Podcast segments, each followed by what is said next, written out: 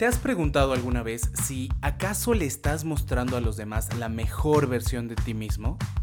Bueno, no busques más. En este programa vamos a retar a tu mente y a tu corazón para llegar a la respuesta de esta y muchas cuestiones más. Pero recuerda, no importa de dónde vengan tus pasos, la pregunta es, Cuobadis, ¿a dónde vas? Señoras y señores, qué bueno que nos volvemos a encontrar en este su programa Cuobadis. El de la voz, su amigo Pepe Cuenca, les desea de todo corazón se encuentren muy bien en esta pandemia. Que tengamos salud, trabajo, pero sobre todo que sus familias se encuentren unidas y sanas. Hoy me encuentro gustoso de poder seguir compartiendo este maravilloso recorrido, que bueno, se había tenido que quedar un poquito rezagado, pero que hoy por hoy retomamos con muchísimo cariño. Haciendo una pequeña remembranza, en el capítulo anterior hablamos del fin último o causa final, como el primero de los principios extrínsecos de los actos humanos. Y en esta ocasión daremos partida al análisis de la ley o causa ejemplar como segundo principio extrínseco de los actos humanos. Este estudio de las leyes, que son el principio y la regla de la obligación moral, los dividiremos en cuatro partes. La ley en general, la ley eterna, la ley natural y la ley positiva. Partamos pues por la ley general, como la apreciaba el santo de Aquino, desglosándola en tres diferentes elementos. Su naturaleza, sus especies, sus efectos. Así pues, en primer momento, debemos de entender que la palabra ley viene de ligare, ligar, porque la ley es un vínculo que obliga a obrar. En efecto, es una regla o una causa ejemplar a la cual deben conformarse todas las cosas. En todos los órganos de las actividades, por lo cual, según Platón, hay leyes de la naturaleza, del arte y de las costumbres. Con Santo Tomás se define ordinariamente a la ley moral como el orden racional promulgado en vista del bien común, por quien está encargado de regir a la comunidad. Pero bueno, señalemos primeramente aquello de que es un orden de carácter racional y que dicho carácter es un elemento formal de la ley. En efecto, la ley implica una regla, no arbitraria, sino racional, que dirige los actos humanos hacia su fin. A continuación, hablemos de que la ley se hace en atención al bien común, pues tal es la causa final de la ley. Así es que su intención será el dirigir hacia el bien. En efecto, la ley dirige hacia el fin. Ahora bien, el fin último de la vida humana es la felicidad o la bienaventuranza. Se dirige hacia el bien común porque el individuo no es más que un miembro de la comunidad, y la ley atiende directamente a la perfección de dicha comunidad. Prosigamos puntualizando que la ley se establece por el encargo de regir a la comunidad, puesto que tal es la causa eficiente, el legislador. En efecto, nadie puede mandar una comunidad si no es el jefe o el superior, por lo cual no a cualquiera le toca hacer la ley. En fin, la condición de la ley es que sea promulgada, de otra manera, no obliga a su materia, que es su causa material. Los súbditos no están obligados a regir sus actos conforme a la ley mientras no la puedan conocer, y así es que la conciencia individual no puede hacer la ley, ni tampoco puede promulgarla sino a nombre de un superior. Ahora bien, queridos amigos, tenemos que señalar pues que las propiedades esenciales de la ley son cuatro. Debe de ser positiva, justa, útil, y estable. En primer lugar, la ley debe de ser posible, porque a lo imposible nadie está obligado. Es necesario también que sea justa, porque es un orden racional.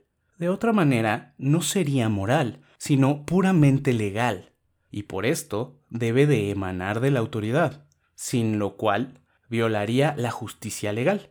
También debe imponer a los súbditos cargas iguales, pues de otra manera violaría la justicia distributiva. Solamente con estas condiciones es verdadero el principio de derecho. Cuanto place al César tiene fuerza de ley. Pero es absolutamente falso el principio del poeta que sustituye a la razón el principio de la arbitrariedad. Esto quiero, así lo ordeno, sea la voluntad en lugar de la razón. Además, la ley debe de ser útil. Esto resulta del objeto de la ley, que es entender al bien común. En fin, es por sí misma estable. Depende del legislador y obliga mientras no sea revocada. Así es que no tenemos que confundirnos, queridos amigos, entre la ley, el bando y el precepto, puesto que el precepto impone una obligación a un solo individuo, el bando, por su parte, a una comunidad, aunque solamente por un tiempo determinado, y la ley a la comunidad misma, pero de una manera más estable. Todas las leyes, como lo hemos dicho, son órdenes racionales, se distinguen unas de otras en lo que no todas se hacen en el mismo tiempo, ni son promulgadas por el mismo medio, ni son impuestas inmediatamente por las mismas autoridades, ni dirigidas hacia el mismo fin. He aquí el génesis de las diversas especies de la ley. Ahora bien, queridos amigos, tenemos que diferenciar. Si la ley es hecha en razón de la eternidad, se llamará ley eterna. Si es hecha en razón del tiempo, se llamará ley temporal. Así pues, la ley temporal se puede manifestar mediante el uso de la razón y se le va a conocer como ley natural, o por un uso exterior y se llamará ley positiva. Dependiendo de quién sea el que imponga la ley positiva, la misma será ley divina cuando provenga directamente de Dios, o ley humana si proviene de una autoridad humana. Por su parte, la ley humana podrá concernir a la sociedad religiosa y obtener así el nombre de ley eclesiástica, o a la sociedad civil, donde será reconocida como una ley civil. El fin remoto de la ley, queridos amigos, es hacer buenos a los hombres. Ella dirige a sus súbditos hacia el bien común y su fin último, por lo cual, para ellos el bien es obedecer a la ley, y esta obediencia es la virtud que los hace buenos, pero su fin próximo es la obligación o el deber, entendiendo como la necesidad no física, sino moral, de hacer u omitir tal o cual acto, provocada por el superior en subordinación. Es una necesidad y aún absoluta. Generalmente se entiende por obligación lo que liga la voluntad aún a su pesar. No es física, sino destruiría la libertad ya que proviene de una determinación interna de la naturaleza, ya sea de una violación externa, sino moral porque es conocida por la razón y propuesta directamente por una voluntad libre. Hemos dicho que está provocada por la autoridad de un superior. Este es en efecto el origen de la obligación. Procede de la autoridad, y esto es del derecho de mandar a la voluntad y de imponer el deber de obediencia. Así, el derecho es más extenso que la autoridad, porque toda autoridad es un derecho, pero la recíproca no es verdadera. El deber es pues la obligación entendida en el sentido pasivo. Ahora, queridos amigos, hablemos un poco sobre la ley eterna. El santo de Aquino la definía como el origen de la divina sabiduría, en cuanto dirige todos los actos y todos los movimientos. Por su parte, San Agustín la definía como la razón o la voluntad de Dios, ordenando conservar el orden natural y prohibiendo perturbarlo. Es un acto de razón que ordena, porque está unido a la voluntad. Ordena todas las cosas según leyes morales, si aquellas son racionales y libres. La ley eterna no es necesaria simplemente, sino hipotéticamente, en el sentido de que, estando decidida la creación, es necesario que Dios conciba y mande un orden entre las criaturas. Es esta disposición divina lo que hace su fuerza obligatoria y legítima a las tesis de que hay una ley divina eterna. El concepto de ley implica cuatro elementos. Ahora bien, estos cuatro elementos están en el pensamiento divino, desde toda la eternidad, queridos amigos, a saber, un orden racional que dirige todas las cosas hacia el bien común, querido por Dios como un principio supremo, y promulgado a las criaturas en la hipótesis de su creación, De ello resulta, por lo tanto, que el universo ha sido gobernado desde toda la eternidad por la razón divina. Y esto es que lo que se llama ley, si fuese de otra manera, Dios no sería sabio, puesto que no conocería él ningún orden, no sería santo, si no quisiera el orden conocido, ni sería un dueño previsor si no impusiera a las criaturas la persecución de ese mismo orden que él estableció. Pero déjenme decirles que se objeta que tal ordenación de las cosas no debe merecer el nombre de ley, puesto que le faltan tres condiciones necesarias. Este primer argumento, queridos amigos, es que carece de sujeto. La ley carece de sujeto, porque las criaturas no existen desde toda la eternidad. A esto, a esta pauta, podemos responder que desde toda la eternidad la ley no existe pasivamente en sus sujetos. Y bueno, lo concedemos no existe activamente en Dios que la quiera, mas lo negamos porque la criatura preexiste en la razón divina, por lo cual pueden ser conocidas y ordenadas de antemano.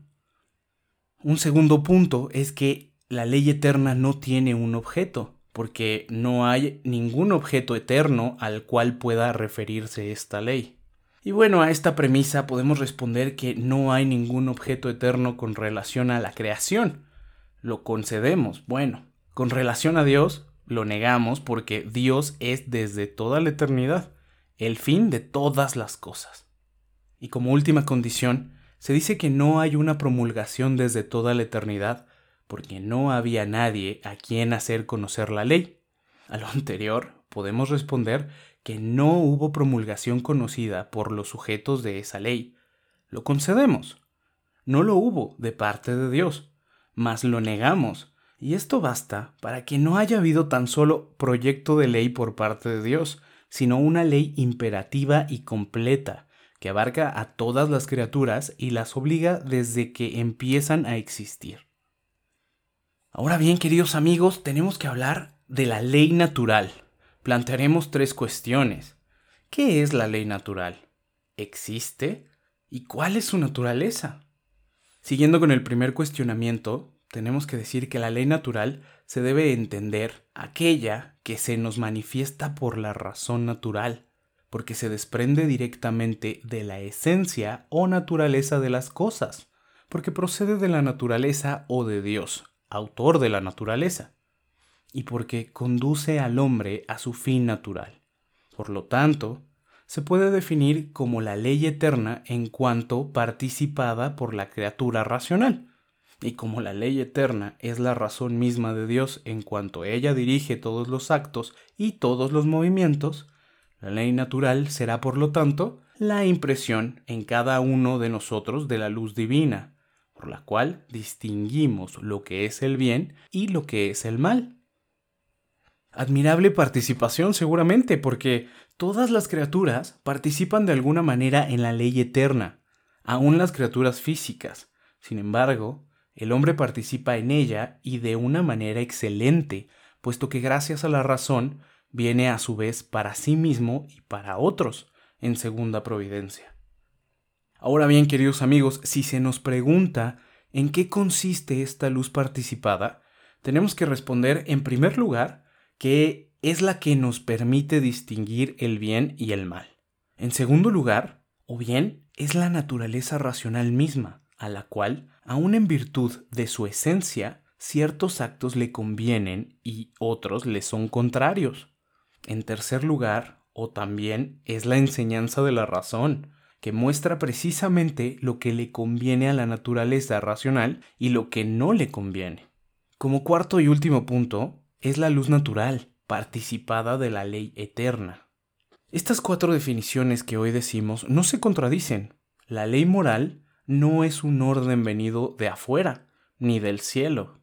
Es la voz de la razón, reconocida como una voz divina. Bueno, pues al hablar sobre la existencia de esta ley natural, los ateos, los panteístas, materialistas, positivistas y sociólogos rechazan tanto indirectamente como directamente, la existencia de la misma ley. En razón de lo anterior, podemos decir lo siguiente. Hay una ley natural grabada por Dios en el corazón del hombre. En primer lugar, porque es una prueba de conciencia. La conciencia se manifiesta a cada uno como la luz y el orden de la naturaleza, y aún si se quiere como un imperativo categórico, gracias a la cual distinguimos lo que es bueno de lo que es malo, lo que se debe de hacer de lo que no se debe de hacer. En efecto, cada vez que obedecemos a esta luz interior, nuestra conciencia queda satisfecha y cada vez que la violamos nos tortura el aguijón del remordimiento. En segundo lugar, es una prueba de razón. En todas las criaturas hay principios que la llevan no solamente a realizar sus operaciones propias, sino también a adaptarlas a su fin. Ahora bien, el hombre no es de una condición inferior a la de los animales. Así es, tiene una luz gracias a la cual conoce su fin y adapta sus acciones a ese mismo fin.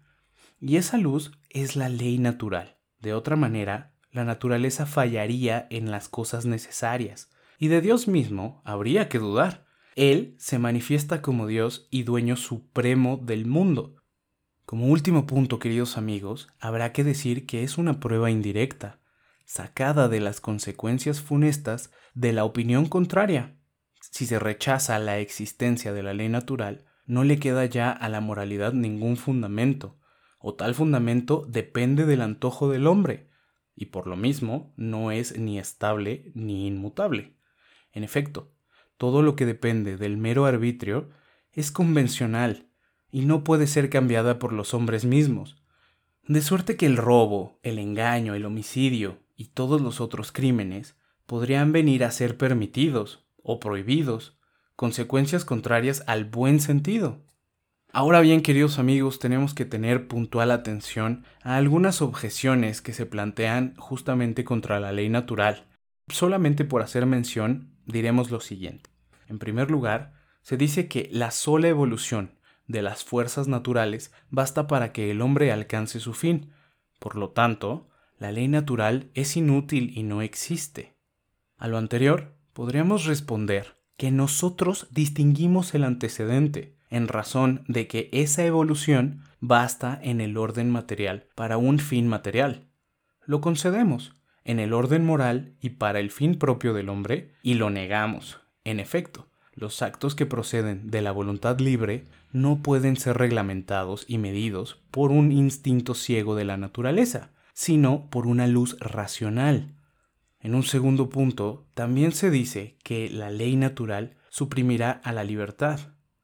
A lo anterior podríamos responder que nosotros distinguimos justamente el antecedente, puesto que la ley natural rige muy sabiamente a la libertad. Lo concedemos, la suprime, distinguimos de nuevo, moralmente lo concedemos, físicamente lo negamos, ella la complementa solamente y la dirige hacia el fin natural. Pero bueno, queridos amigos, tenemos que entender que cuando hablamos de la inmutabilidad de la ley, debemos entender que la ley eterna tiene su fundamento en la esencia de las cosas, y de la ley natural es la expresión de la ley eterna, de lo cual resulta que no puede ser cambiada intrínsecamente como sucede con la ley positiva, al desaparecer el fin de la ley. Así, la mentira jamás dejará de ser un mal, tampoco puede cambiar extrínsecamente por una alcaldada. Dios, y con mayor razón un legislador humano, no puede hacer que lo que por esencia es un mal venga a ser un bien. Jamás puede ser permitido. Si se toman estas palabras en un sentido riguroso, queridos amigos, ni abrogar la ley natural, lo que sería destruirla por completo, ni derogarla, lo que representaría suprimir una parte de ella, nos dispensaría de alguna de nuestras obligaciones. Cicerón lo proclamó con estas palabras. Esta es una ley intangible que no se puede derogar y que no se puede abrogar. Ni el Senado ni el pueblo pueden dispensarnos de obedecerla. Ahora bien, hemos dicho que si se toman las palabras abrogar, dispensar, derogar en su sentido riguroso, esto es, en cuanto implican un cambio formal de la ley, otra cosa sería si esas palabras fuesen tomadas en su sentido amplio y no expresaran más que un simple cambio aparente o en la materia de la ley. Siguiendo con esta clasificación que nos hemos propuesto, tenemos que entrar a hablar sobre la ley positiva. y al hablar de la ley positiva estudiaremos su existencia y sus condiciones. Así pues, la ley positiva se define como un orden racional que procede de la voluntad libre de un legislador y se sobreañade a la ley natural. Por lo tanto, difiere de esta última en cinco puntos principales. El primero de ellos, desde el punto de vista del autor, no existe necesariamente sino que provienen de la ley voluntaria de un legislador. Segundo punto, desde el punto de vista de su objeto, porque no recae, al menos directamente por su naturaleza, sobre las cosas intrínsecamente buenas o malas. El tercer punto es desde el punto de vista del sujeto, porque la ley natural se aplica necesariamente a todos los seres humanos, mientras que la ley positiva se aplica más que a los miembros de la comunidad para la cual han sido realizadas. El cuarto punto será desde el punto de vista del fin. Tiene un fin especial, hora temporal o también sobrenatural, como la ley divina. El quinto y último punto es el punto de vista de su promulgación. En efecto, la ley positiva no está grabada naturalmente en nuestros corazones, sino que se nos comunica de viva voz o por escrito, esto es, por algún signo externo.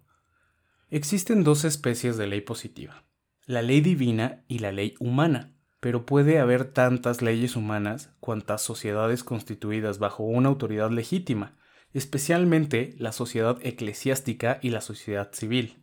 Respecto a la relación que ostenta la ley positiva frente a la ley eterna y la ley natural, podemos decir que la ley positiva divina participa de la ley eterna y de la ley natural, si la consideramos activamente en Dios. Ella es, como la ley eterna, un orden concebido por la razón eterna, aunque procede de la voluntad libre. Si la consideramos pasivamente en sus sujetos, ella es como la ley natural, promulgada a los hombres en el tiempo, aunque por un procedimiento diferente. Por esto, queridos amigos, la ley positiva humana depende de la una de la otra, puesto que primeramente la ley eterna, en efecto, de ésta recibe su valor y su fuerza obligatoria, porque por una parte, el orden del legislador humano no es racional sino en cuanto se conforma con la razón eterna.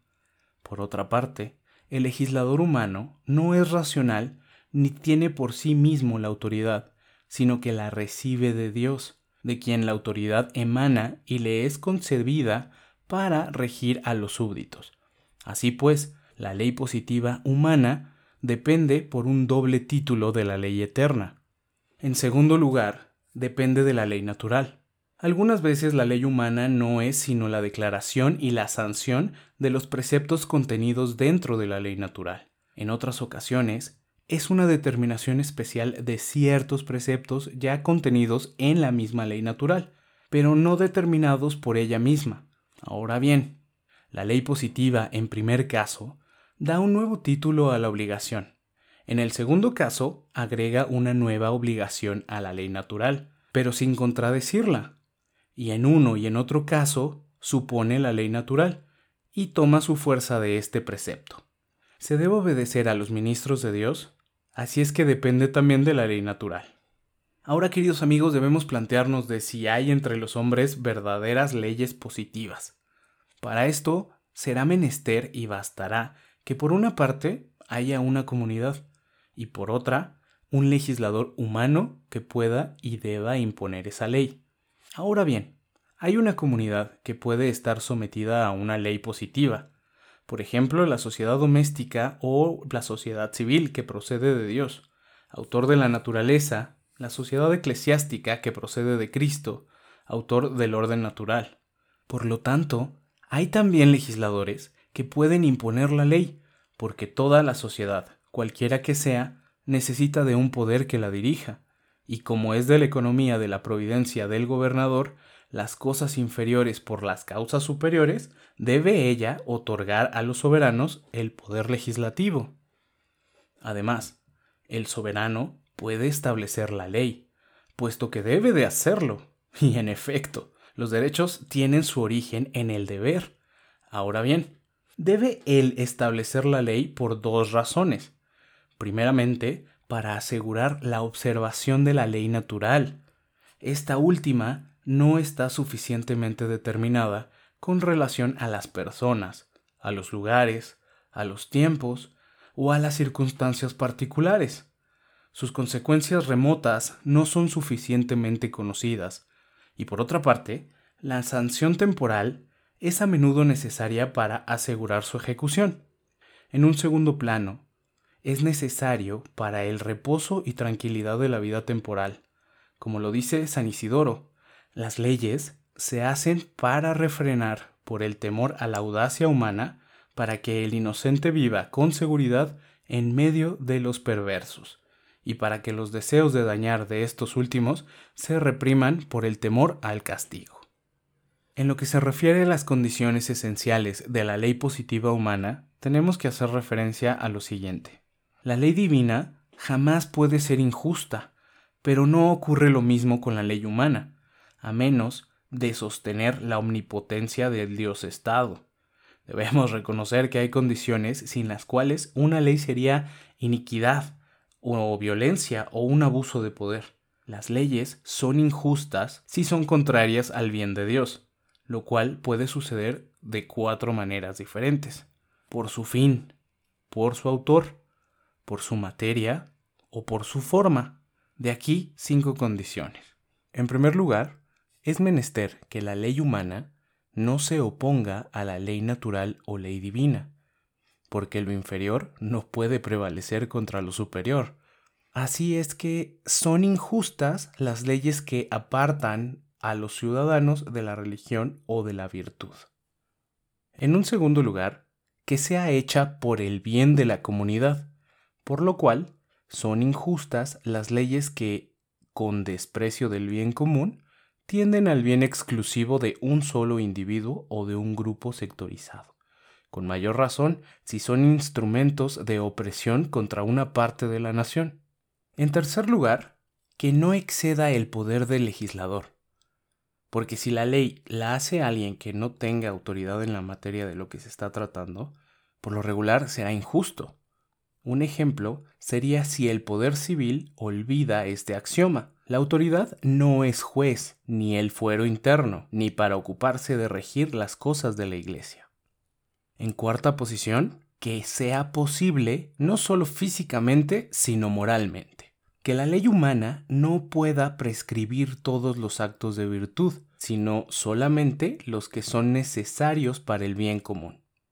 Asimismo, no debe prohibirse sino los vicios más graves, sin cuya prohibición no podría subsistir la sociedad humana. En quinto y último lugar, tenemos que señalar que no debe imponer cargas a los sujetos, sino proporcionarles a su esfuerzo o a sus recursos. De otra manera, se violaría la justicia distributiva. Queridos amigos, con esto terminamos los principios extrínsecos dentro de la moral general. Pero no pasa nada, todavía tenemos mucho de qué hablar Todavía tenemos muchos temas por tratar. Sin embargo, el día de hoy les agradezco, les agradezco de sobremanera que me estén escuchando, que sigan en este su canal, que se encuentren muy, muy, muy bien, que se cuiden mucho, que tanto ustedes como sus familias estén lo mejor posible. Reciban un abrazo afectuoso de su amigo Pepe Cuenca y no se pierdan la próxima aquí en Cubo Badis.